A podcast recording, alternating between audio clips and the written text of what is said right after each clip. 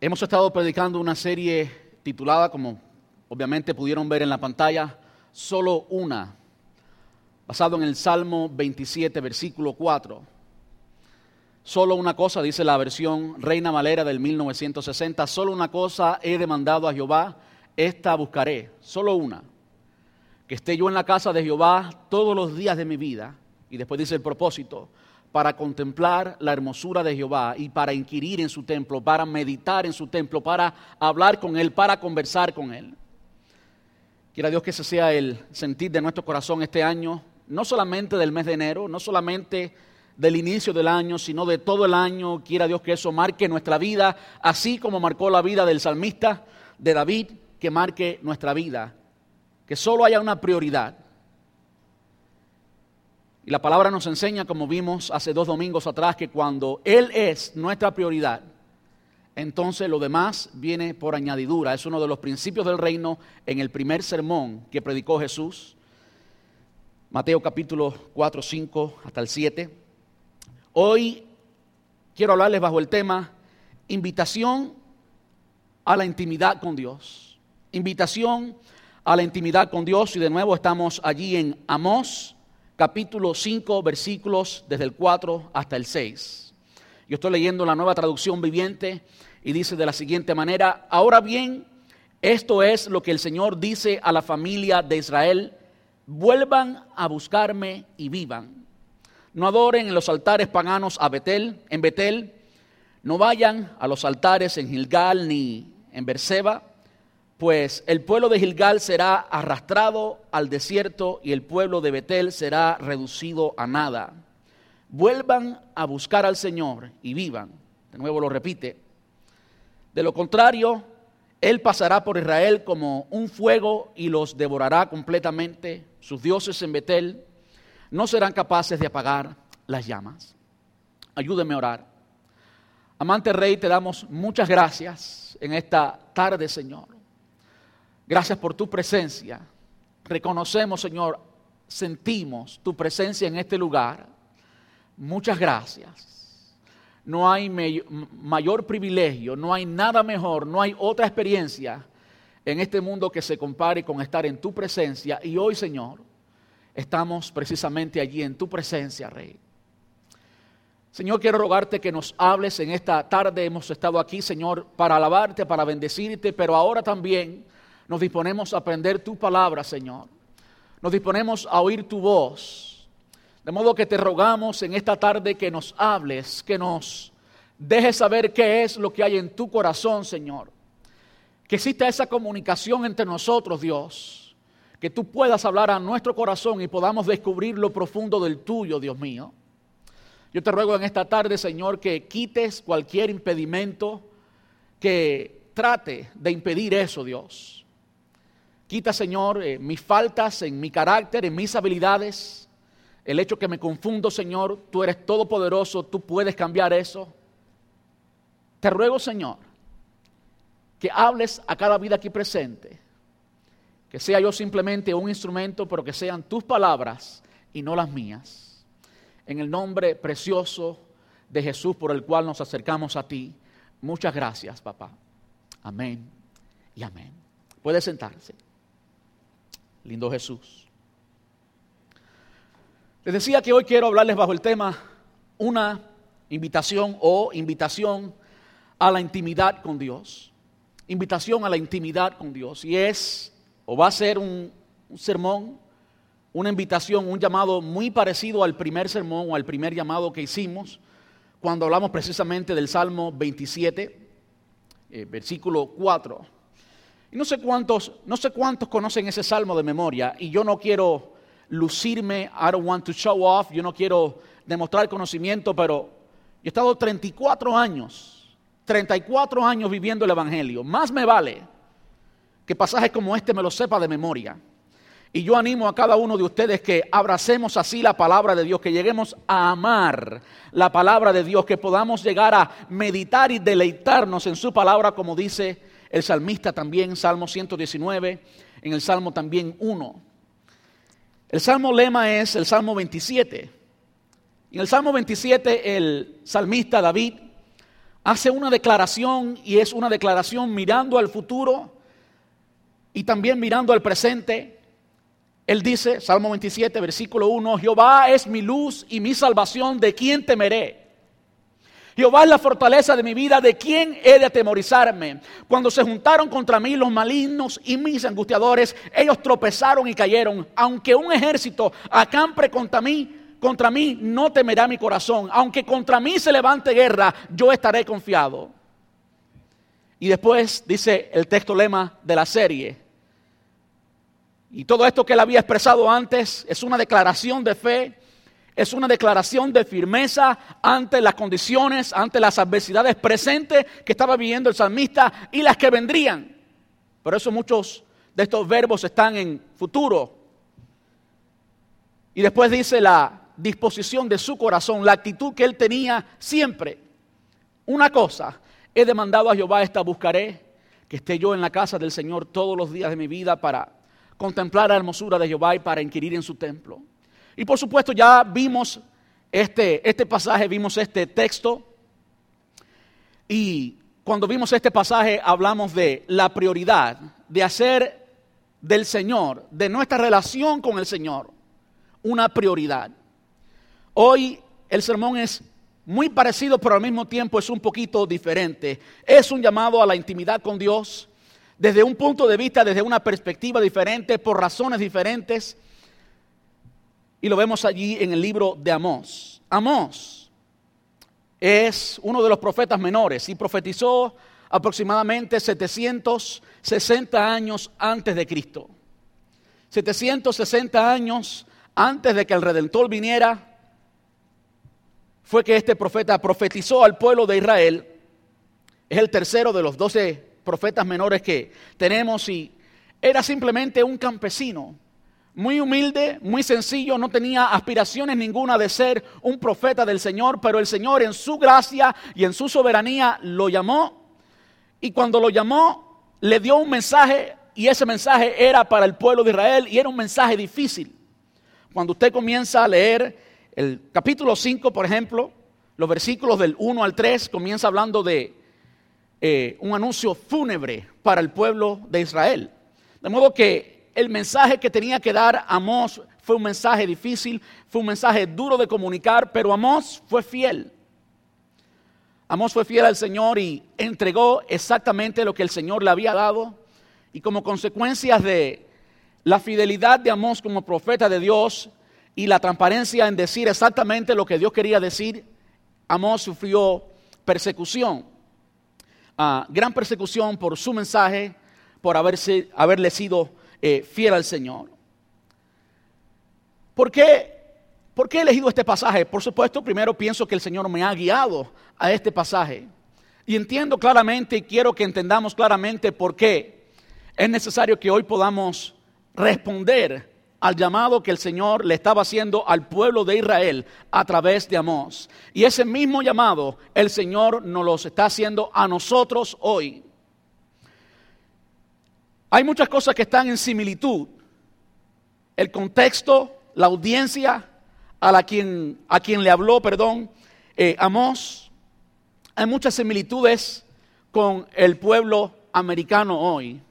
Hay muchas similitudes con la nación americana hoy, la nación en la que vivimos, en la que vivimos, perdón. Amós escribe a una nación y una cultura en un deterioro total espiritual. Y es evidente que la iglesia en Estados Unidos ha decaído espiritualmente. Aunque hay muchas mega iglesias, aunque hay muchos ministerios gigantes, hay algo que ha faltado, hay algo que ha... gracias.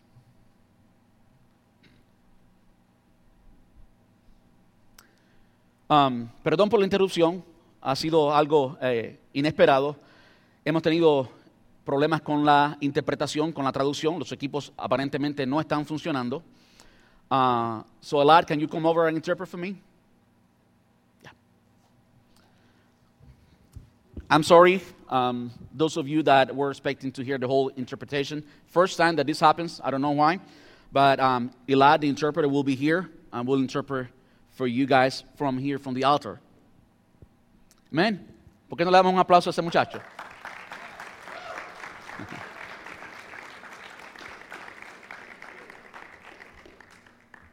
Thank you, brother.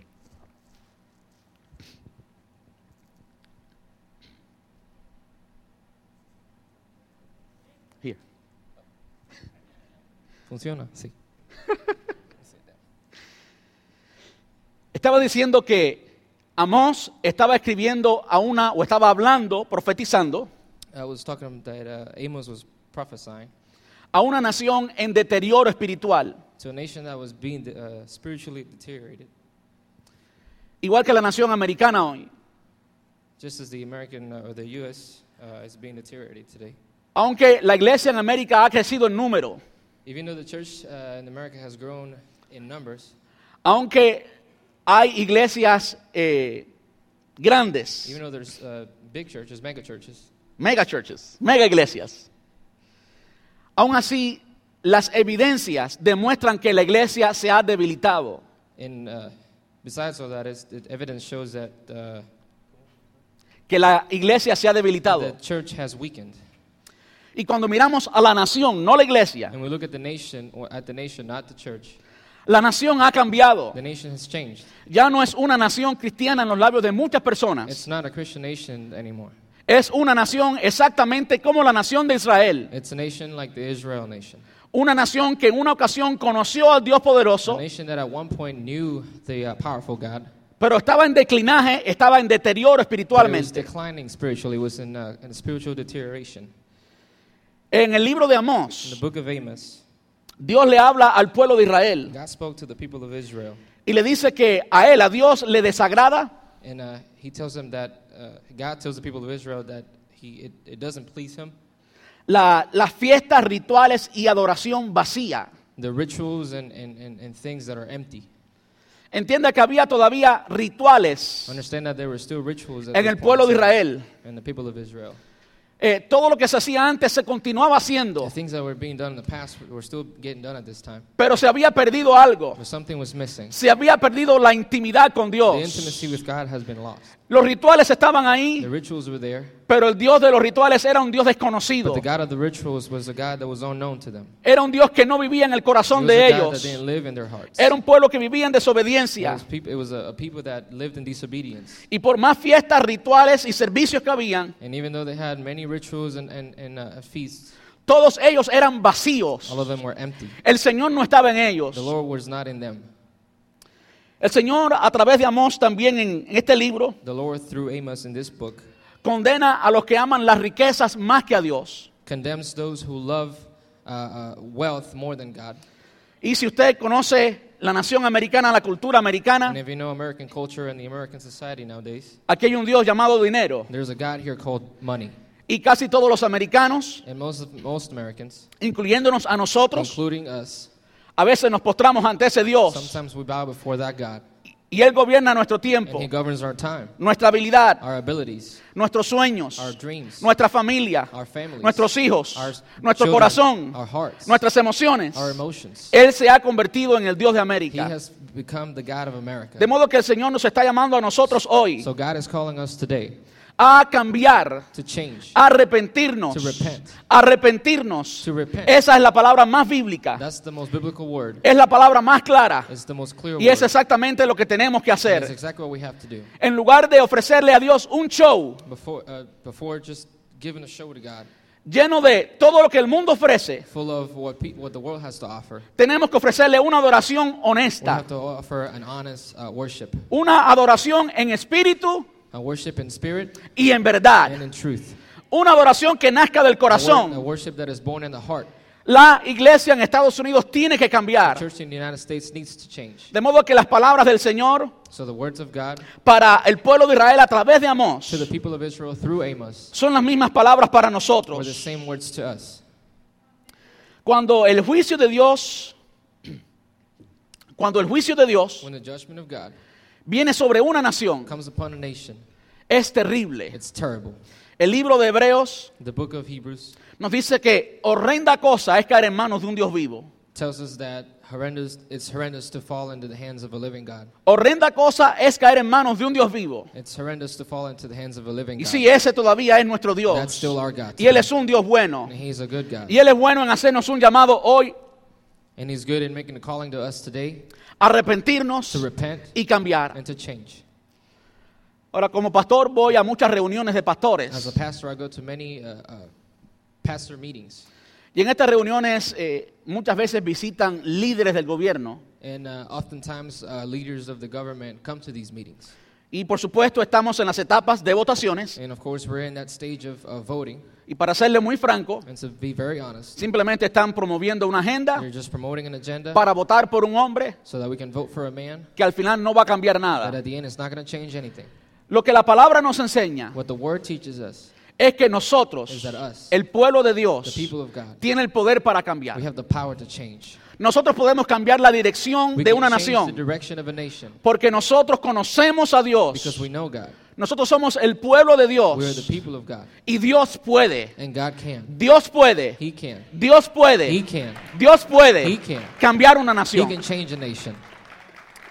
Ahora, la única forma en que Dios puede cambiar una nación, the only way in which God can change a nation, de nuevo lo voy a decir, and I'll say it again, la única forma que Dios puede cambiar una nación the only way in which God can change a es nation si hay it's arrepentimiento. if there's repentance. Es si hay It's if arrepentimiento. there's rep- only if Sin there's repentance. arrepentimiento repentance, no hay avivamiento, there is no change. no hay cambio. There is no change. Sin Without arrepentimiento repentance, estamos muertos. we are dead. Y arrepentimiento ocurre cuando entramos en la presencia de Dios. Repentance occurs when we enter into the presence of God. Cuando hay intimidad con Dios. Y allí en la intimidad con Dios es el lugar, es el momento. El lugar y el momento para arrepentirnos. Es necesario que nosotros, la iglesia, seamos los primeros. Seamos los primeros en arrepentirnos, repent. Que hagamos de la presencia de Dios That we make the presence of God nuestro lugar our place y nuestro tiempo. and our place. Entienda lo que quiero decir. Que la presencia de The Dios presence sea, of God sea el lugar donde habitamos be the place where we live y sea donde vivimos. Esta era la determinación del salmista. Esta era la determinación de David. Y es precisamente a esto a lo que Dios está llamando al pueblo de Israel. that, the, that God is calling the people of Israel. Y a lo que Dios nos está llamando a ti y a mí hoy. And what God is calling me and you today. Ahora, hay una gran realidad Now, there's a big reality que no podemos ignorar. that we cannot ignore. Sí tenemos que tener el deseo We have to have the desire de que nuestra nación cambie, that our nation changes. porque cuando cambia una nación, Because when a nation changes, cuando un pueblo obedece al Señor, when a, a, a people uh, are obedient to God, ese pueblo va, va a ser bendecido. that those people that country is going to be blessed. Nuestra nación ha sido evidencia de eso. Our nation has been has been evidence of that. Por muchos años los principios bíblicos For many years, the uh, biblical principles sirvieron como fundamento para nuestra nación. served as a foundation to our nation, Y es así, and it is that way. Es así y solo así It's that, and just like, and just that que nuestra nación ha llegado a ser la nación más próspera del that our, mundo. that our nation has gotten to be the most prosperous nation on the world. Las cosas han cambiado Things have changed, y también tiene que cambiar lo que hacemos. and we also have to change what we do. Ya no podemos seguir pensando We can no longer be thinking que nuestra nación va a continuar en prosperidad. that our nation is going to continue in prosperity. No importa lo que haga el gobierno, Doesn't matter what the government does. no importa lo que hagan los Doesn't economistas. matter, doesn't matter what economists do. El pecado es castigado por Dios Sin is punished by God, y no hay bendición ninguna and there is no blessing como consecuencia del pecado. as a consequence of, of sin. Lo único que una nación puede esperar The only thing a nation can wait on en practicar el pecado in, when practicing sin es el juicio de Dios. is the judgment of God. De modo que yo creo So I believe que nuestra nación that our nation está bajo juicio de Dios. it's under the judgment of God right now.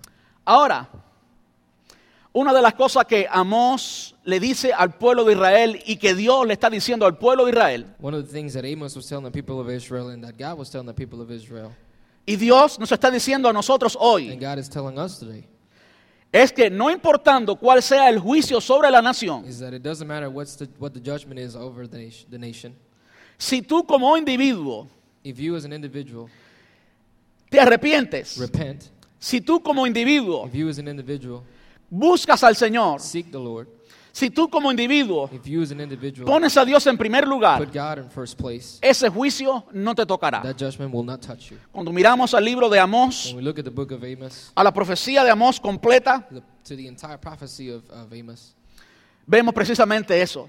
we see just that. Hay esperanza, There is hope. hay un alivio There is a relief para el individuo que se for the arrepiente. individual that repents. Y el juicio que viene sobre la And nación the judgment that comes upon the nation no tocará al will individuo. not touch the individual. Qué lindo es poder vivir en una nación bajo condenación It's awesome to live on, in a nation that's under condemnation y no experimentar esa and condenación. not experience that condemnation. Vivir en la libertad de los hijos de Dios. To live in the freedom of the children of God. Vivir la gloria de los hijos de To Dios. live the glory of the children of God. Vivir la vida cristiana en todo su esplendor. To live the Christian life in all of its splendor. Yo creo que muchas veces el juicio de Dios sobre la nación purifica a la iglesia y hace que la iglesia vuelva al Señor It makes the church come back to Christ y viva and to live la vida gloriosa the glorious life que Dios ha destinado para ti y para God mí. has destined for you and I. Gloria a Jesús. Glory to God. De modo que Dios nos está llamando a intimidad con Él. to intimacy with Him. Lo primero que quiero que veamos en esta tarde es que la intimidad con Dios es la meta. First thing I want to look at today is that intimacy is the goal. Es la meta de la creación, Is the goal of creation. es la meta de la obra redentora. Redemptive um, work Okay. It's the work of, of it's redemptive work. is um, the goal of redemptive work. Um, es la meta de la obra redentora. It's the goal of redemptive work. Es la meta del estudio de la palabra. It's the goal of the studying of the word. Es la meta de la oración. It's the goal of prayer. Es la meta del evangelismo y las It's misiones. goal of evangelism and missions. De todas estas cosas, things, todas fundamentales, todas importantes, all important, la meta de todas ellas the goal of all of them es intimidad con is Dios. intimacy with God. La meta de la creación. The uh, goal of creation. ¿Para qué Dios hizo esta creación tan perfecta, tan bella? Why did God make this, this creation so beautiful? La hizo para que el hombre la disfrutara. He made it so man can enjoy it. Para que el hombre experimentara el amor de Dios So man can experience the love of God en una forma tangible, in a tangible way, en una forma que fuera experiencia. in a form that it's, uh, it could be experienced. Eso enriquecería la relación de Dios con el hombre. That will, that will enrich the relationship of God with men. Cuando el hombre al disfrutar la creación When man uh, enjoys the creation of God, puede notar, puede aprender he can note, he can learn que Dios es bueno. that God is good. Entonces el hombre Then man busca intimidad, looks for intimacy. busca relación con ese Dios looks for bueno. relationship. Dios nos dio una creación perfecta God gave us a perfect creation para que lleguemos a una intimidad con Él. so we can reach an intimacy with him. El hombre cayó, Man fell, se alejó del Señor fell away from God. y la obra redentora de Cristo, And the redemptive work of Christ, todo el trabajo de Cristo, all the work of Christ, desde el nacimiento hasta la cruz from birth to the cross, y aún lo que está por venir, and even what's to come, la obra redentora en, gen- en general, the redemptive work in general, es para que nosotros it's so that we regresemos a esa intimidad con Dios. can come back to that intimacy. Es para que el pecado ya no nos separe so that sin cannot separate us anymore, y podamos estar eternamente con Él. and we can be eternally with Him. El estudio de la palabra, The study of the Word, tan importante, so important. la palabra de the Dios, Word of God.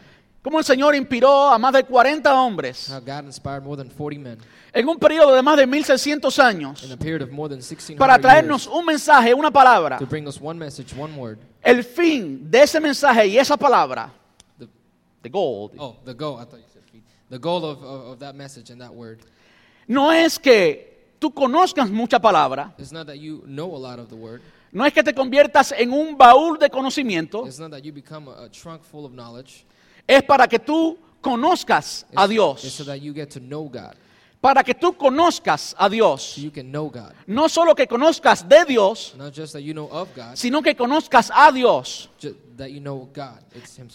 En otras palabras, para que haya intimidad con Dios. In other words, so there's intimacy with God. El fin de la palabra The goal of the word es para que la vivamos is that we can live it. y cuando tú vives, cuando tú obedeces la palabra, And when you live the word and when you're obedient to the word, entonces tu relación con Dios se enriquece. then your relationship with God En- enriches. entonces tú puedes tener una intimidad auténtica con el Señor. And then you can have an authentic uh, uh, relationship with God. El fin de la palabra de Dios The goal of the Word of God es intimidad con is Dios. intimacy with Him. Por supuesto, el fin de la oración Of course, uh, the goal of, of uh, prayer es intimidad con is Dios. intimacy with God. Usted puede hacer una oración de súplica, You can uh, pray a prayer of, of, uh, uh, request. of request. Usted puede orar por una necesidad. You can pray for a need. Usted puede orar por enfermedad. You can pray for sickness. Y todo eso está muy bien y debemos And hacerlo. all of that is great, and we should do that. Pero recordemos que al final, recordemos que al final, cada vez que usted ora, usted está hablando con Dios. Y sabe, Dios conoce su necesidad. Se ha preguntado por qué, por qué decirle lo que ya Él sabe. Hay una why, razón. why tell Him when He already knows? ¿Por qué tú tienes que decirle a Dios lo que Él sabe? Why do you have to tell God what He already knows? ¿Será que tú le vas a comunicar algo que Él ya no sabe? Is it that you're going to communicate something to Him that He doesn't know? Claro que no. Of course not. Él ya lo sabe. He already knows. Pero la palabra enseña que tenemos que orar. But the Word teaches us that we have to pray. ¿Por qué tenemos que orar? Why do we have to pray? Porque Dios quiere Because God wants tener una relación to have a relationship contigo. with you. Dios quiere ver evidencias que tú pones tu confianza en Él. He wants to see evidence that you put your trust in Him. Y eso va a enriquecer tu relación con Él. And that's going to enrich your relationship with Him. Pero óptimamente la oración But ultimately, prayer, es simplemente intimidad. it's simply intimacy. ¿Qué usted, eh, qué cree usted que hacía el Señor What do you think uh, the Lord was doing cuando se separaba a orar horas y horas? when He separated Himself to pray for hours on end? ¿Cuáles creen ustedes que sean las palabras o que fueron las palabras de Jesús? What do you think the words of Jesus were when He was praying? ¿Crees que estaba todo el tiempo pidiendo? Do you think He was just asking all the time? ¿Crees que era todo el tiempo dame, dame, dame, You dame? thought it was just give me, give me, give me all the time? Cuando su relación con su hijo When your relationship with your son, es así, it's like that. papi, dame, Daddy, give me. papi, dame, Dad, I want more. quiero esto, I want this. quiero I aquello, want that. nunca se llega a intimidad. You'll never reach intimacy. Si usted lo ama, Yes, you love him. tú le das lo que él quiere, You give him what he wants. tú quieres lo mejor para You él, want the best for him. pero tú esperas que esa comunicación But you, you wait for that communication. vaya más allá que simplemente pedir. Will go more than just asking. Tú quieres oír de tu hijo, You want to hear from your papi, I son. love you. Dad, I love you. Papi, gracias por lo que haces por mí. Dad, thanks for what you do for me. Papi, tú eres mi ejemplo. Dad, you're my example. Papi, yo te amo mucho. Dad, I love you a lot. ¿Sí o no? Yes or no? Lo que Dios está buscando en la oración What God is looking for in prayer es intimidad. is intimacy.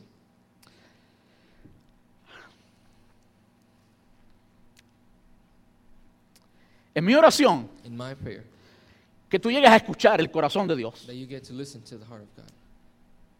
Es un gran privilegio It's a great privilege que tú puedas that oír you can hear a Dios God diciéndote, telling you, yo te anhelo, yo te I need anhelo, you.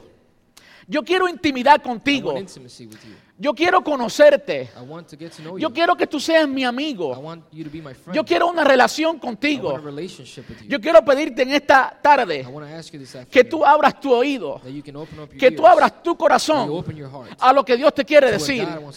Dios te está llamando a intimidad. Y finalmente, el evangelismo y misiones. And finally, worship or evangelism and missions. Tiene como meta intimidad con Dios. Uh, there's a goal there of intimacy with God.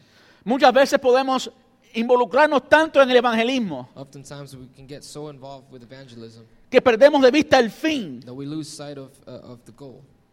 que es que las personas That is, that the people lleguen a conocer a Dios get to know God en la relación de hijos. in a relationship of, of Eso es son and father. intimidad. That is intimacy. Una relación de A hijos. relationship of son and, and En, la- father. En las misiones igual. And the same thing in missions. Yo sé que el pueblo de Dios, la iglesia, I know that the people of God, the church, tiene que ser el cuerpo de Dios. have to be the body of, of Christ. Valga la redundancia. Um, it's redundant. Básicamente, el, pue- el pueblo de Dios, la iglesia, tenemos que ser el cuerpo de Cristo. We, the church, have to be the body of Christ. Tenemos que darle al We necesitado. have to give to the needy. Tenemos que suplir ciertas necesidades. Pero ese no es el fin. Ese es un medio.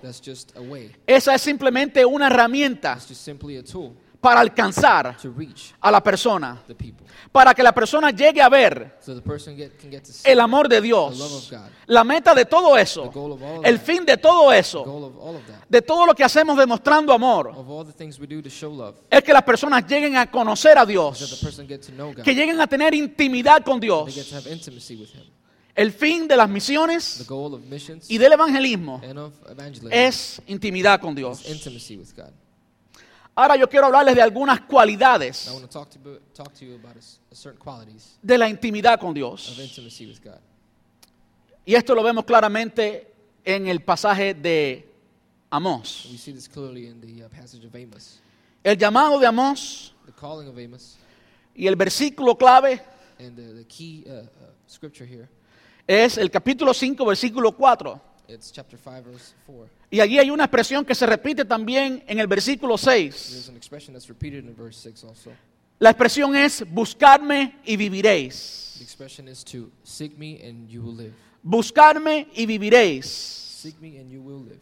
De modo que la expresión declara automáticamente The expression declares automatically lo que yo considero que es muy importante what I consider to be very important en nuestra intimidad con in Dios. our intimacy with God. Y es lo siguiente,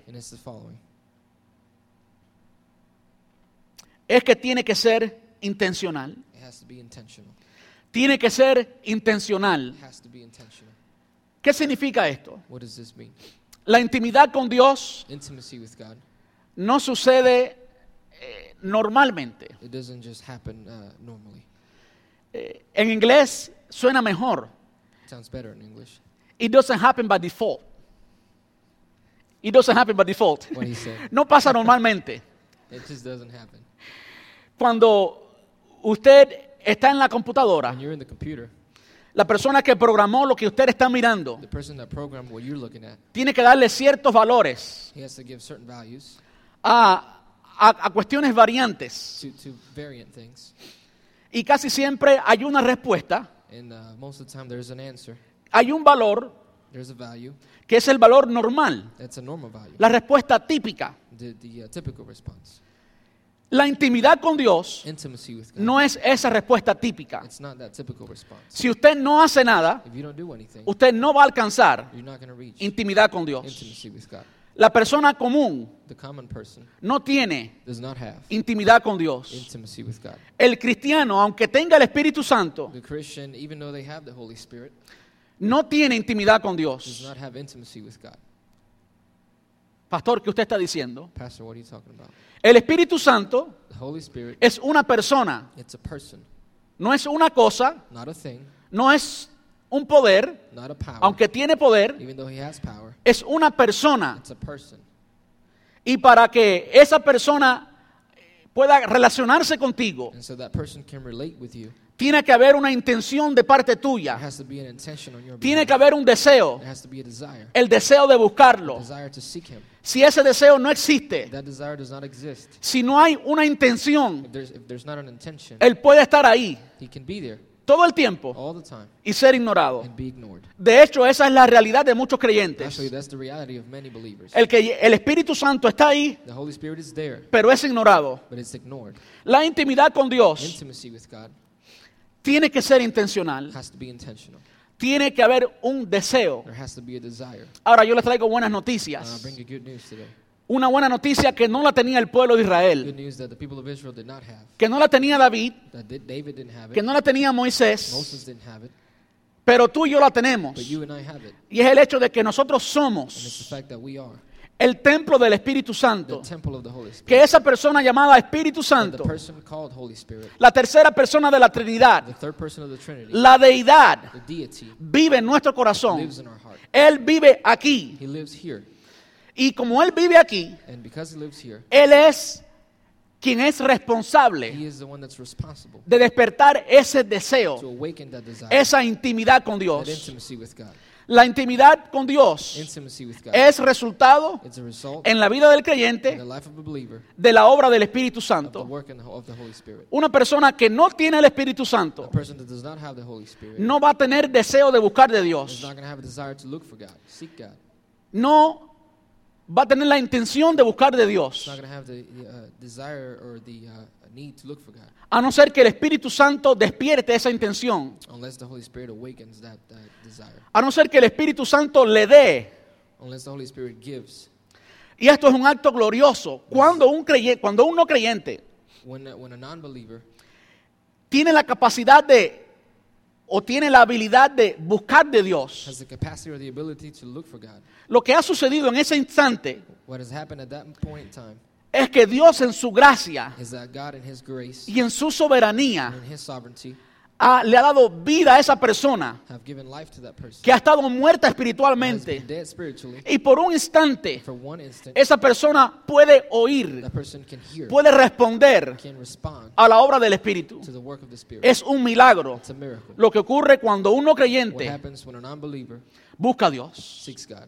Ahora nosotros tenemos el Espíritu Santo we have the Holy Spirit. y ese Espíritu Santo siempre Quiere estar en comunión con las otras personas de la Trinidad. uh. Ese Espíritu Santo es la persona que es responsable por crear ese deseo. La palabra enseña que Dios pone tanto el querer como el hacer. and the doing or the acting or or. the act. Yeah. Dios pone el querer como el hacer. Dios pone el deseo. He plants the desire. El Espíritu Santo que está en ti The spirit that lives in you va a causar ese deseo. going to cause that desire. Y yo no sé cuántos de ustedes han experimentado I don't know how many of you have experienced that. sin ustedes buscarlo intencionalmente. Sin buscarlo, in- sin que tú lo hayas buscado intencionalmente. Without you seeking Him intentionally. En otras palabras, en otras palabras, no como resultado de una semana de ayuno, Not as a result of one week of fasting. no como resultado de otra cosa, Not as a result of anything else. sino únicamente por la gracia de Dios. just by the grace of God. Llega un momento en tu vida que ese Espíritu Santo no puede resistir más y quiere buscar más santidad y quiere más de Dios. Y Él es quien crea ese deseo en ti. La intimidad con Dios Intimacy with God. es intencional, It's intentional. no pasa normalmente. doesn't just happen. out Si of usted no hace nada, if you don't do anything, usted no va a conseguir intimidad con you're not Dios. going to find intimacy with Pero el Espíritu Santo está en ti y en mí. But the Holy Spirit is in you and in me. Y Él produce el querer And He produces the El deseo. the desire de, de buscar de to Dios. look for God, to seek God. Ahora yo quiero decirles algo. I want to tell you something. Tú y yo tenemos que hacer algo para experimentar ese deseo. Tú y yo tenemos naturalmente la capacidad de tener hambre. the capacity to, to be hungry. Usted no tiene que tocarse ninguna parte del cuerpo, You don't have to touch any part of your body. no tiene que tocar ningún You botón, don't have to touch any buttons. no tiene que hacer nada You don't específico have to do anything specific para causar hambre. to cause hunger. El hambre es una respuesta automática y natural del cuerpo. it's a natural and automatic response of the body. Cuando su cuerpo necesita nutrientes, When your body needs nutrients, tu sistema nervioso central your nervous, your central nervous system le envía una información a tu estómago. sends a signal to your stomach. Hay necesidad de alimento I need uh, uh, food. Y usted comienza a experimentar hambre. Es natural, it's natural. es un acto de gracia. It's a it's. Espiritualmente ocurre igual.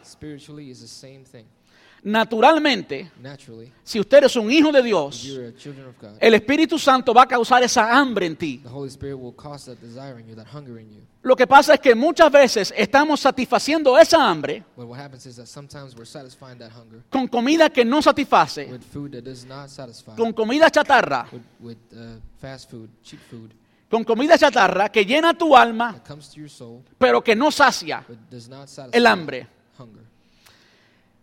que llena tu tiempo, that fills your time, pero no te edifica, but it doesn't edify you, que te hace estar ocupado, that makes you get busy, pero no te cambia. but it doesn't change you. Yo quiero decirle cómo eso pasa. I want to tell you how that happens. Primero físicamente First physically y después and espiritualmente. then spiritually.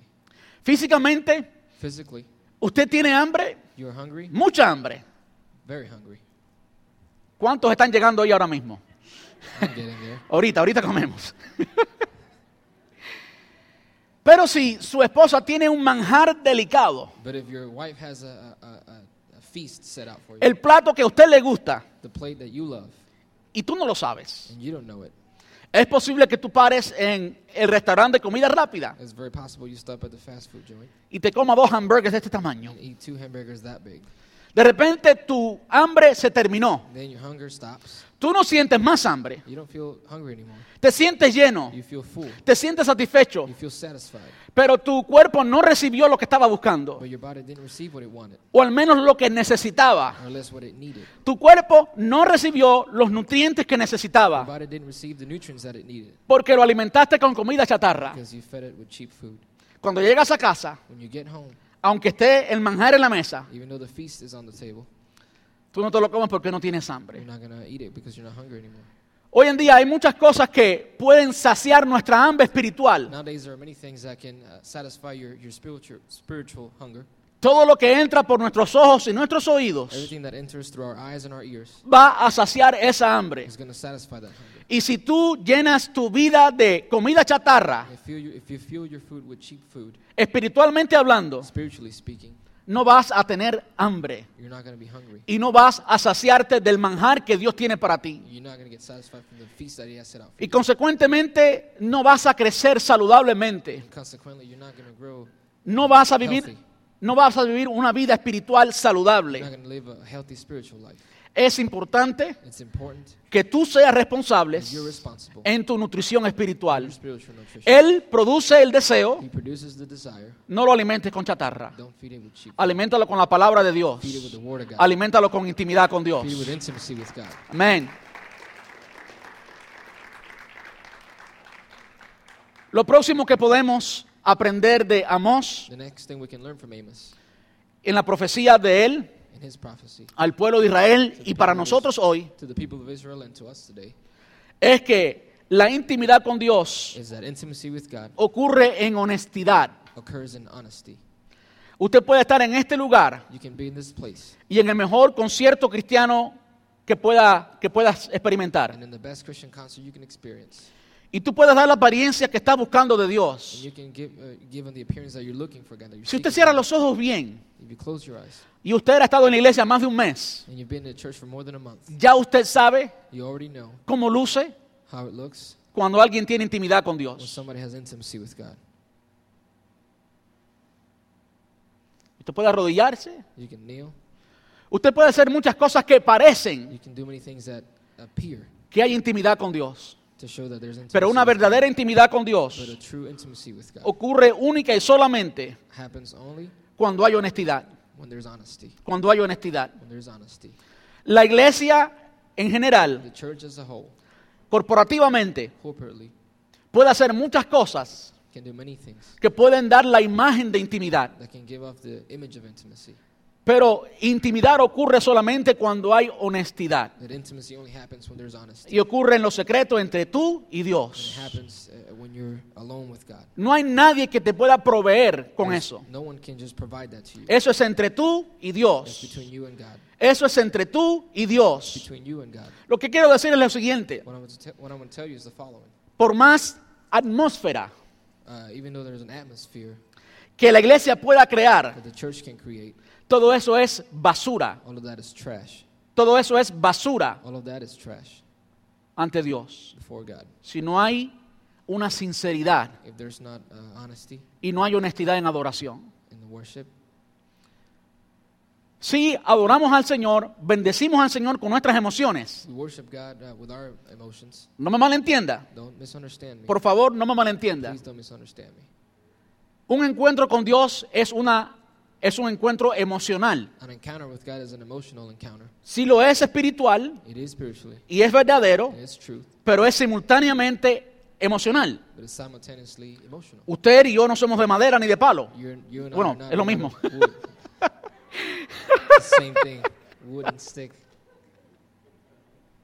It's the hunger, Pastor. I think so, bro. Yeah. Usted y yo no somos de madera ni de metal. You and I are not made out of wood or metal. Somos seres We're emocionales. emotional beings. De hecho, el hecho que somos seres The emocionales fact that we're uh, emotional beings facilita una relación con Dios. Dios no se relaciona con un palo. He doesn't relate to a stick. Los ídolos The idols, Son ídolos por eso, porque no se relacionan. idols just because of that. Pero nuestro Dios no es ídolo, ¿verdad? Él es un Dios verdadero. He's a living God. En las iglesias regularmente, In churches regularly, muchas veces se levanta la necesidad many times the, the need arises de crear una atmósfera. to create an atmosphere. Y yo honestamente estoy en desacuerdo con eso. And I honestly disagree with that.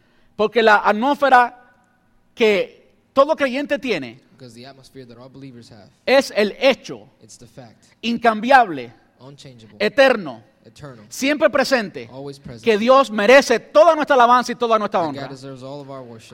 En todo momento, no importa por lo que usted esté pasando, times, no matter Él es Dios. through. Él merece. Él es digno de gloria. Él es digno de honra. Esa es toda la atmósfera que usted necesita. Cuando usted conoce lo que Dios ha hecho por ti y por mí, amén. puede, puede darle un aplauso grande a Él, amén. And you give Him a round of applause.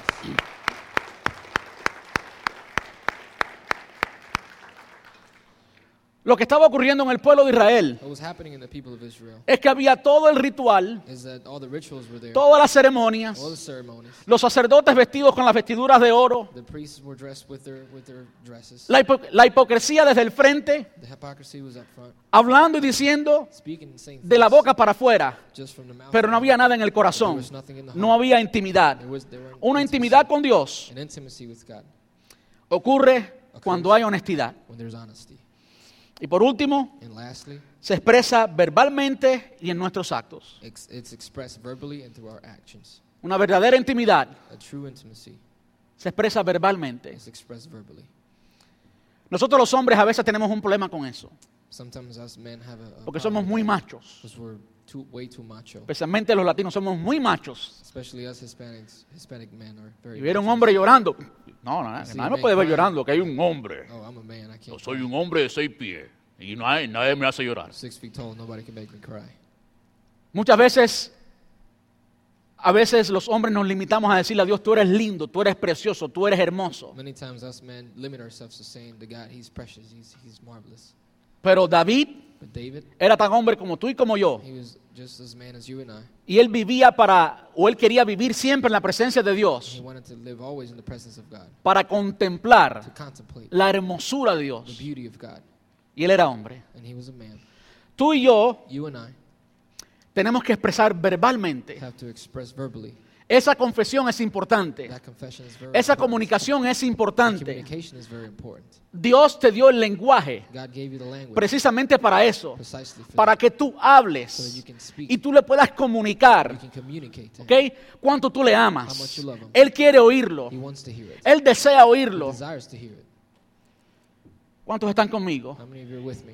Entonces tenemos que expresarlo So we verbalmente have to express it verbally y en nuestras and acciones. in our actions. Y claro, eso de nuestras acciones tiene mucho que ver con la honestidad. And of course, uh, in the actions, it has to do a lot with our hon- honesty. Usted puede ser un poeta delante de la presencia de You Dios can be a poet in- before the presence of God y estar muy lejos de Dios. and be very far from God. Dios no recibe, voy a decirlo, voy a decirlo en un caribeño bien bueno, Dios no recibe babosería. He doesn't receive crap. I'm sorry, I just got in trouble. Dios no recibe bla, bla, bla. Dios no recibe lip service. No. Él recibe algo del corazón. Cuando eso del corazón se expresa en nuestros labios, When that of the heart is expressed through our lips, entonces Él lo recibe. that's when he receives it. Una verdadera intimidad con Dios A true intimacy with se expresa verbalmente y en nuestros actos. Por último, quiero hablarle de las consecuencias de una intimidad con I Dios. want to talk to you about the consequences of an intimacy with God. Lo primero que ocurre en la presencia de The Dios, first thing that happens in the presence of God, en la intimidad con Dios, es que se derrota el pecado. uh. Yo estoy convencido que todos nosotros, de una forma u otra, en un grado o en otro, usted está luchando contra el pecado. Yo espero que usted esté luchando contra el pecado. Una recomendación bien clara, bien directa, bien sencilla, Very direct and clear recommendation. muy práctica. Very practical. Simplemente entre en la presencia de Dios. Simply enter the presence of God.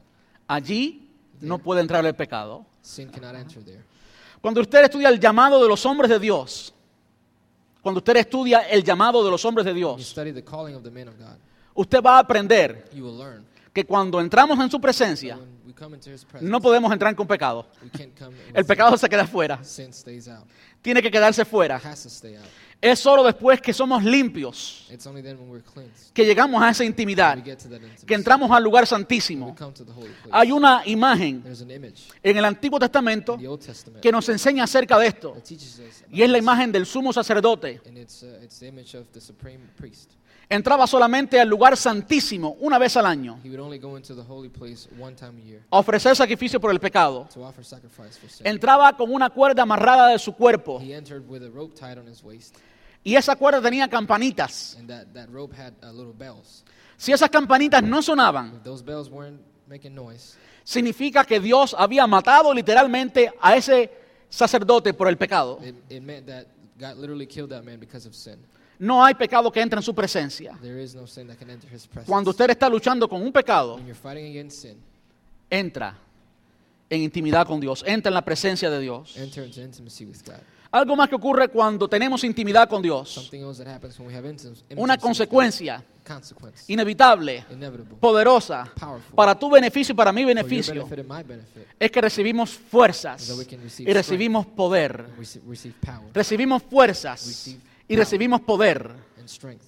El salmista decía, los que confían en Jehová uh, son como el monte de Sión, que no se mueve, sino que permanece para siempre.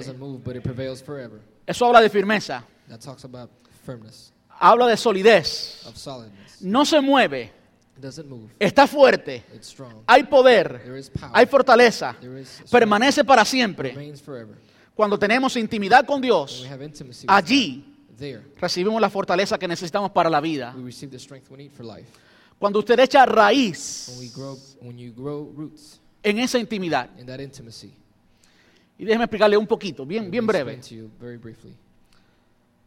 Para que un árbol crezca, So that a, a tree can grow, tiene que echar it raíces. has to grow roots.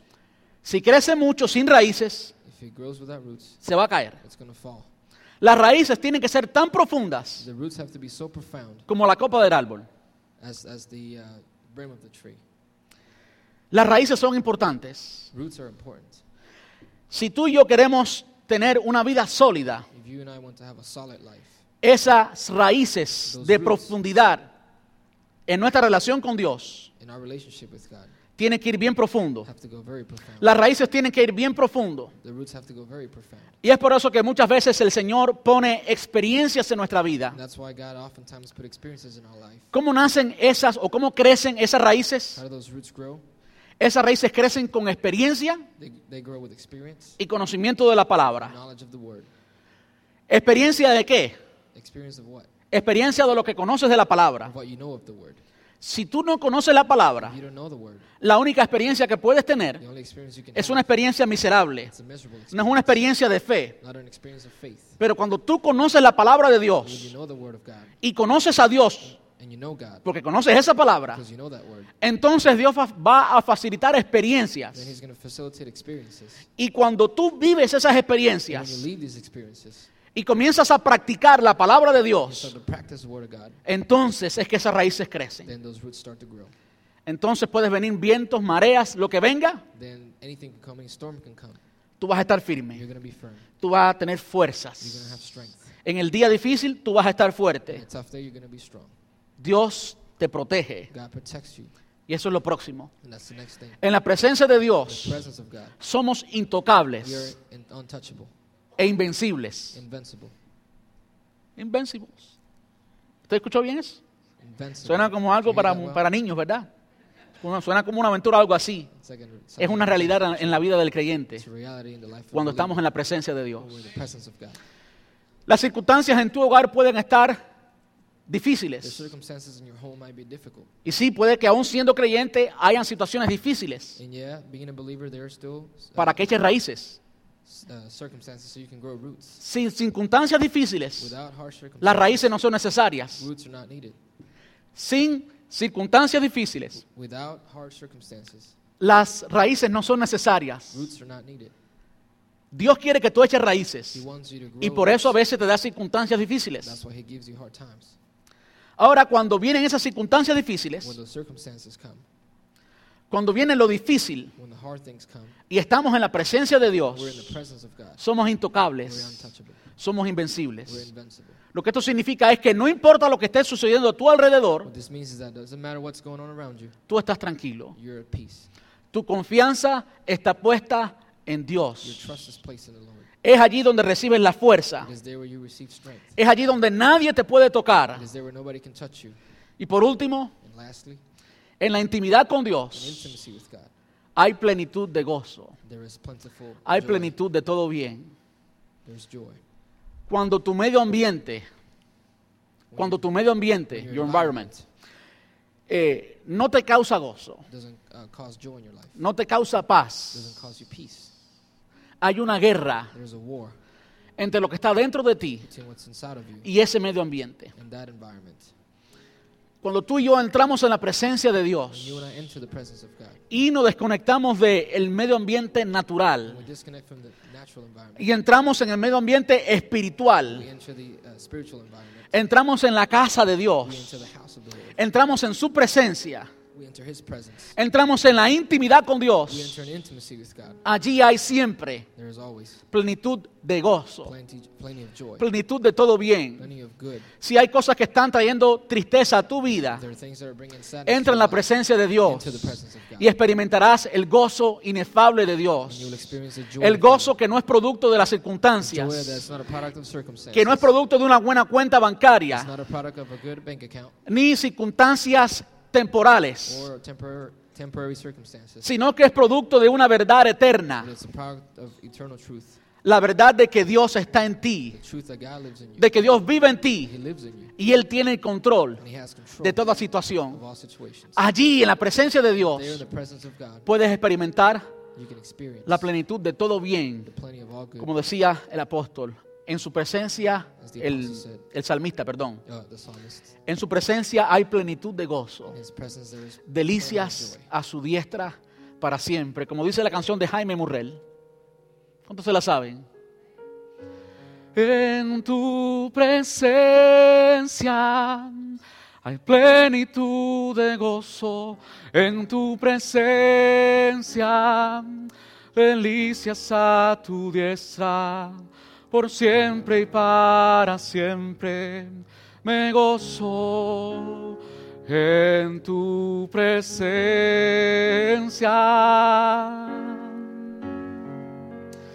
En tu presencia. Cántala, Señor, si te la sabes. Hay plenitud de gozo en tu presencia, delicias a tu diestra, por siempre y para siempre me gozo en tu presencia.